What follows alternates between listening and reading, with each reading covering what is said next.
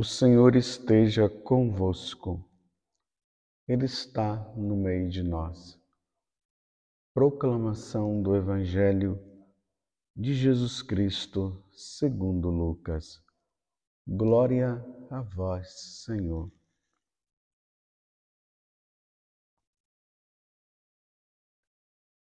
Naquele tempo, o tetrarca Herodes ouviu falar de tudo o que estava acontecendo e ficou perplexo, porque alguns diziam que João Batista tinha ressuscitado dos mortos. Outros diziam que Elias tinha aparecido. Outros ainda que um dos antigos profetas tinha ressuscitado. Então Herodes disse: Eu mandei degolar João. Quem é esse homem?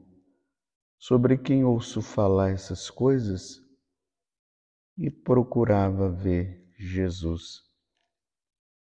Palavra da salvação. Glória a vós, Senhor. Meus irmãos e minhas irmãs, graças a Deus estamos mais uma vez diante da palavra de Deus Jesus mais uma vez quer nos conduzir no caminho da verdade, no caminho da santidade. A fama de Jesus estava se espalhando. Quando nós vamos lendo o Santo Evangelho, nós vamos percebendo isso, que a fama de Jesus se espalha.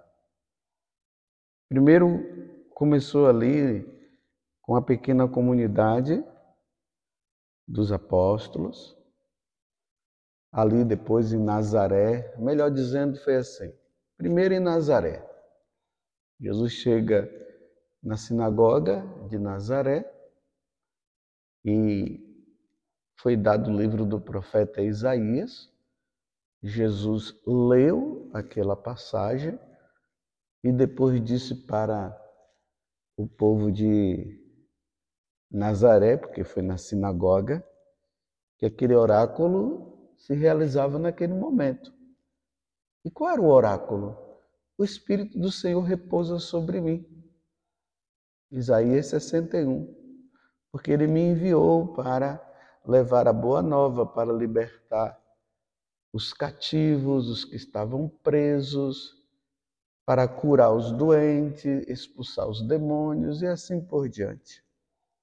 Quando Jesus ele fala, o povo ficou assim empolgado. Mas quando Jesus se referiu, dizendo que aquela passagem falava dele, aí o povo começou a questionar, queria que Jesus fizesse milagres, Jesus acabou não fazendo porque percebeu que não havia por parte deles uma boa intenção, eles na verdade não estavam acreditando em nada, então Jesus não fez os milagres, eles expulsaram Jesus da sinagoga e ainda queriam jogá-lo no precipício. Então Jesus passa pelo meio deles e vai para Cafarnaum e ali que Cafarnaum ele começa a anunciar a boa nova, aí expulsou o demônio daquele homem que estava na sinagoga, o povo ficou admirado. Depois curou a sogra de Pedro. As pessoas vendo aquilo começaram a levar enfermos, endemoniados. E aí Jesus foi curando, expulsando os demônios e a fama dele foi se espalhando e a fama dele já não estava mais somente na Galiléia, já tinha ido lá para a Judéia e já tinha passado das fronteiras de Israel já tinha chegado lá na Síria, na Decápole, ou seja, aquelas dez cidades pagãs. Então a fama de Jesus se espalhou. Da mesma forma como a fama também de João Batista havia se espalhado. João Batista estava ali nas mediações do Rio Jordão, convidando as pessoas à conversão. Ele foi o precursor, ele tinha preparado, estava preparando o povo para receber Jesus. Aí ele apresenta Jesus para as pessoas. Eu vi, ele disse, o Espírito Santo descer sobre ele, uma voz do alto que se dizia: Esse é meu filho bem amado. Então João Batista batiza Jesus, dizendo para Jesus que ele não era digno, e Jesus disse: Não, mas é preciso que se cumpra a justiça, o que está escrito precisa ser cumprido. E aí a fama de João Batista foi crescendo até chegar nas autoridades. É muito importante isso a fama dele foi se espalhando, tanto a de Jesus como a de João Batista. Primeiro João Batista, depois de Jesus, até chegar nas autoridades. E quando João Batista chegou, a fama dele se chegou às autoridades. E João Batista não temia a, de falar a verdade ele começou a falar para Herodes que ele estava com a esposa do irmão dele. Herodíades não gostou nada daquilo e mandou decapitar. Ali no aniversário de Herodes, pediu que cortasse a cabeça, o pescoço né, de João Batista e trouxesse a cabeça dele numa, numa bandeja. E isso acabou acontecendo, porque Jesus, ou melhor, João Batista, estava deixando Herodes com a consciência pesada. A mulher que você está não é sua, é a esposa do seu irmão. Ela também, com a consciência pesada, arrumou um jeito de eliminar João Batista para que João Batista parasse de falar a verdade. E mataram João Batista. Mas a consciência dele é, acabou aquele problema que ele estava, não. Tanto que antes de ele matar João Batista, ele dizia né, que ele respeitava João Batista, gostava de João Batista, mas João Batista o deixava incomodado. Ok, mataram João Batista. Agora, a notícia de uma outra pessoa. Agora é Jesus. E o povo, uns diziam que era João Batista que havia ressuscitado dos mortos, outros diziam que era Elias, e Herodes com a consciência já do que ele tinha feito de errado. Agora ele diz assim: Eu mandei degolar João. Quem é esse homem sobre quem ouço falar essas coisas e procurava ver Jesus? Qual a intenção de João Batista, de Herodes ver Jesus? Qual a intenção? Lá na frente, quando Jesus é preso, e Pilatos estava vivendo aquele conflito ali com o sinédrio e todo aquele povo, e o questionamento é se ele deveria matar ou não, ele encontrou uma solução. Ele mandou Jesus, estava preso, para que Herodes pudesse resolver a situação. Herodes foi, o Jesus foi levado.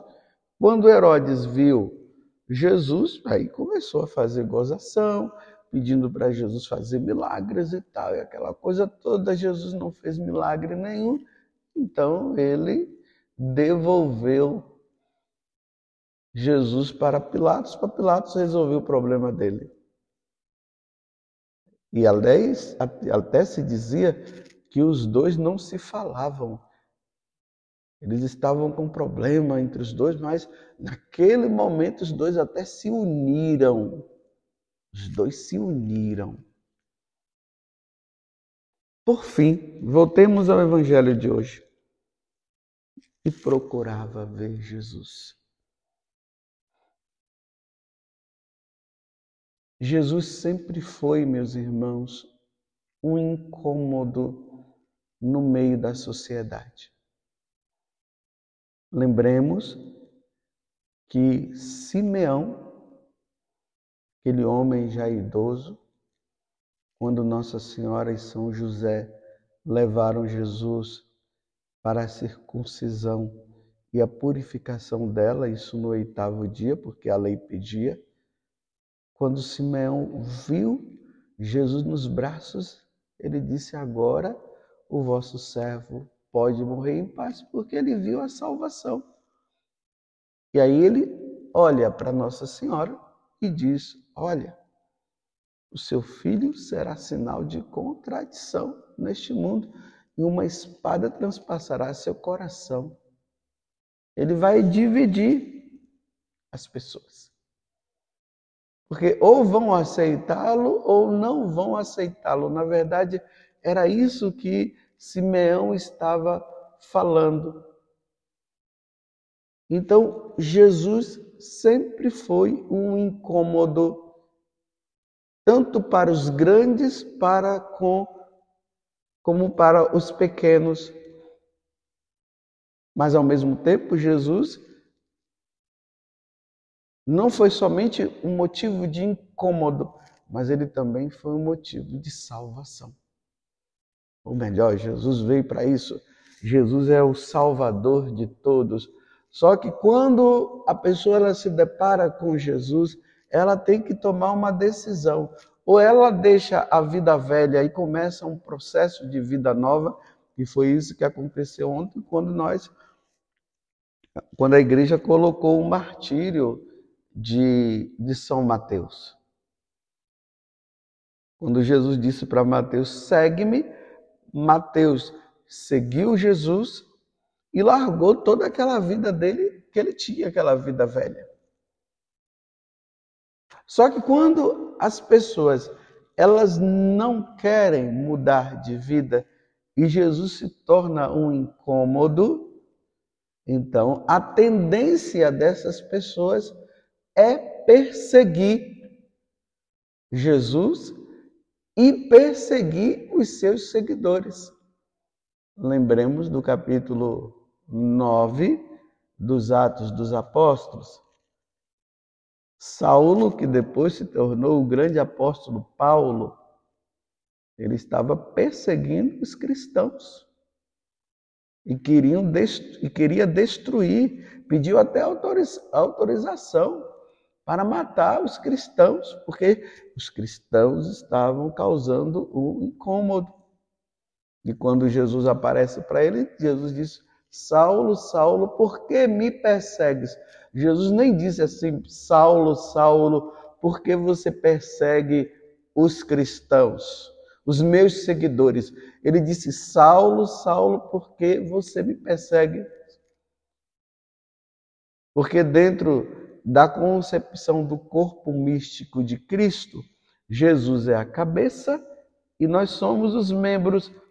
Então, quando se persegue os membros, está se perseguindo também a cabeça, não dá para dividir. É nesse sentido. Então, por que me persegues? Então Jesus ele vai, a fama dele vai crescendo e na medida que vai crescendo, vai se chegando ao coração das pessoas, vai se ouvindo falar dele até chegar às autoridades. Se as autoridades elas abrirem o coração e se converterem, que coisa boa. Mas se as autoridades não se convertem, elas vão matar. Foi isso que aconteceu na história da igreja. É só nós vermos lá os, é, os grandes imperadores. A coisa começou a melhorar ali com Constantino, lá pelos anos 300, quando Constantino se converte. E aí a perseguição à igreja, ela para embora as perseguições aos cristãos depois, no decorrer do tempo, ela continuasse. Então, perseguir os cristãos não é novidade. A perseguição aos cristãos não é novidade. É assim mesmo. As autoridades que não se convertem, elas vão perseguir os cristãos. Por quê? Porque as autoridades, elas determinam decretos, ela coloca coisas, é, leis que vão contra os ensinamentos da igreja, que não são compatíveis com os mandamentos da lei de Deus. E como os cristãos entenderam e encontraram o Deus único e verdadeiro, os cristãos vão ser obedientes às autoridades desde que o que elas peçam, desde que o que elas peçam estejam de acordo com os ensinamentos da lei de Deus. Se estiver em desacordo, isso vai causar um problema. Aí o cristão, ele vai ter que tomar a decisão. Ou ele vai apostatar. Apostatar significa ele vai negar a fé em Jesus Cristo e vai negar a fé na igreja para salvar o seu corpo, ou ele vai dizer: não, diante disso eu não posso, porque Deus não quer. Aí nós vamos entender Pedro e João nos Atos dos Apóstolos, quando eles começaram a dizer que eles deveriam é, parar de falar de Jesus. E aí Pedro disse: cabe a nós obedecer a Deus ou aos homens? Ele deixou o questionamento e, ao mesmo tempo que ele deixou o questionamento, ele estava também dizendo para eles que eles não iriam parar de falar no nome de Jesus. E aí ele fala que eles apanharam e tudo, mas como ainda não tinha chegado a hora de, de Pedro morrer, e muito menos de João, então eles acabaram soltando. Teve momentos que Pedro estava preso e Deus mandou o anjo, o anjo quebrou as correntes, ele acabou sendo solto e ele voltou a pregar o evangelho de novo. Nós vimos isso também com Paulo.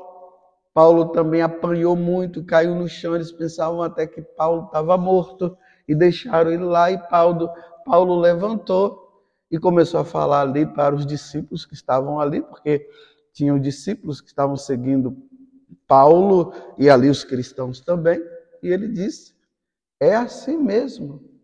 Nós teremos que passar por muitos sofrimentos até que venha o reino dos céus. Então, até que venha, até que Jesus volte, ele venha para buscar aqueles que são os fiéis, para levá-los para o céu, sabendo que aqueles que morreram na fidelidade já se encontram lá. Então, até que Jesus venha na segunda vinda dele, os cristãos passarão perseguição por causa de Jesus. E a perseguição, ela pode acontecer internamente, porque pode ser que internamente até as autoridades religiosas elas se corrompam e elas já não estarão mais realizando, fazendo as coisas que Jesus manda, porque embora digam que sejam, seguidores de Jesus, mas na verdade já estão vivendo como apóstatas, e aí há perseguição interna por parte daquelas autoridades que se dizem ser religiosas, como aconteceu no tempo de Jesus. As autoridades religiosas também daquele tempo, os fariseus, os herodianos, os saduceus, o sinédrio, que fazia parte desse grupo todo, se reuniram para quê? Para matar Jesus. Então, embora eram autoridades religiosas, mas eles não, não, não aceitaram Jesus, não, já não andavam mais com Jesus. Então, essa perseguição ela pode ser interna, como ela pode ser também uma perseguição externa. A perseguição externa poderá ser com as autoridades civis que se sentem incomodadas com os cristãos que não querem aderir às leis deles, que são leis pagãs, que são leis que vão contra os ensinamentos da igreja. Então se torna motivo de pegar esses cristãos para através de persuasão, através até de torturas, fazer com que eles adiram às leis pagãs, renunciando às leis divinas, à lei de Deus. Aí, quando eles não aderem, eles são levados até a morte, como nós vimos anteontem Santo André Kim Taigon, que lá na Coreia ele foi, ele foi morto com mais ou menos 150 pessoas que foram mortas, porque elas não estavam aderindo às leis dos reis. Vocês estão entendendo como é que as coisas elas se processam? Vocês estão entendendo que o cristianismo será sempre um motivo de perseguição. É por isso que atualmente nós estamos vendo aí nos, nos jornais, estamos vendo nas redes sociais a perseguição ali na Nicarágua aos cristãos. As irmãs de Madre Teresa de Calcutá, que foram retiradas à força da Nicarágua. Os padres que foram presos, o bispo também. Eu não tenho acompanhado nas últimos, nos últimos dias aí, não sei se o bispo já foi solto, mas se chegou às autoridades que não são autoridades católicas, não são cristãs. Então, o cristão torna-se um incômodo para eles, os cristãos não obedecem às leis dele. Então, não obedecendo, eles eliminam, eles matam. Eu estou fazendo todo esse caminho para vocês entenderem o que é que está acontecendo aqui com Jesus quando Herodes começa a se questionar porque a fama de uma pessoa está dominando de novo a sociedade, porque uma vez que já tinha matado João Batista, então na cabeça dele é, o problema estaria resolvido, e agora está aparecendo outro. Então quem é esse? Então, na medida que o cristianismo, que os cristãos, eles vão crescendo e eles não, eu quero que isso fique bem claro, e eles não obedecem às leis civis, mas não é obedecer por rebeldia. E isso também precisa ficar bem claro. Não é por, por rebeldia que não se está obedecendo. Não está se obedecendo porque não está de acordo com a lei de Deus, com os ensinamentos de Deus. E eles querem obrigar os cristãos a ir contra a consciência, obedecendo aquelas leis que vão contra os princípios. Então, como nós cristãos não queremos desobedecer a Deus que nós amamos tanto, que nos amou tanto, dando o seu filho para nos salvar. E como nós também não queremos perder a nossa alma, a nossa salvação, aí nós vamos firmes nos ensinamentos do Senhor. E aí vem a perseguição. E na hora da perseguição, na hora em que é levado para ser preso, porque Jesus mesmo falou, e nós vamos ver isso lá no capítulo 10, nós já estamos até no capítulo 9 de, de São Lucas, mas no capítulo 10, quando Jesus envia os discípulos, ele mesmo disse: vocês serão levados aos tribunais. Mas vocês não tenham medo, porque o Espírito Santo vai falar por vocês. Mas ao mesmo tempo, Jesus não disse que o fato do Espírito Santo falar significa que irá convencer as autoridades. Pode, poderá convencer, como poderá irritá-los ainda mais, e irritando vai acontecer o quê? Aquilo que Jesus também disse. Julgando estarem até servindo a Deus, mas não é o nosso Deus. São eles mesmos que se consideram deuses, os deuses do Olimpo. Então eles mandam matar. O julgamento é matar.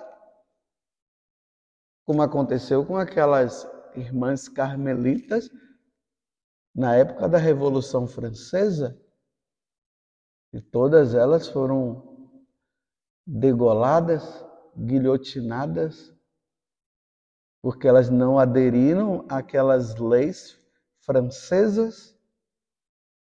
As autoridades então mandou eliminá-las, mandou matá-las. Então a fama vai crescendo. Então o cristianismo ele entra em conflito com as leis civis. As autoridades, elas não querem se converter, não querem mudar de vida, então eles encontram um, uma solução, manda prender todos os cristãos e vão fazendo com que os cristãos possam negar a fé e aí tem aqueles que negam e tem aqueles que não negam. Porque negar significa não amar a Deus sobre todas as coisas. Negar significa abandonar Deus. Negar significa perder a salvação. Mas aqueles que, impulsionados eles pedem a Deus, não, não permita que eu negue, e eles são fiéis até o fim. Aí eles acabam sendo presos. Nós vimos esses dias a cena, e isso eu estou falando para nós católicos, e, e o que aconteceu com esse bispo é uma coisa normal que acontece na igreja, que nós não estamos acostumados com isso. E ali tem aquela cena do bispo lá ajoelhado com aqueles soldados em volta. Aí ele pega o Santíssimo Sacramento, dá o Santíssimo, ele vai. E aí é aquela perseguição que começa ao bispo e aos cristãos, porque aquele bispo, ele não é rebelde. Vocês precisam entender isso. Nem os cristãos são rebeldes é porque eles não podem, por causa da consciência, ir contra o que os mandamentos, o que nosso Senhor ensina, o que a Santa Madre Igreja sempre nos ensinou através dos santos padres. Ir contra a lei de Deus significa apostasia, significa perda da salvação, significa negação de Deus, e como aquele bispo e aqueles cristãos e aquelas irmãs amam muito a Deus, então não tinha como ir aderir, porque é assim que acontece a perseguição.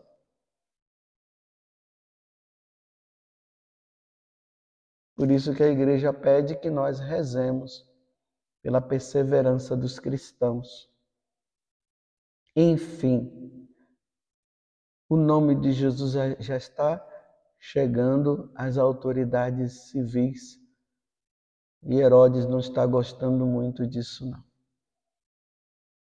Então, a fama dos cristãos vai chegando às autoridades e eles acabam não gostando, e por isso eles querem levar os cristãos à apostasia e, em consequência disso, querem levar os cristãos também a negar a fé, que já é apostasia, e aqueles que são fiéis terão como consequência a prisão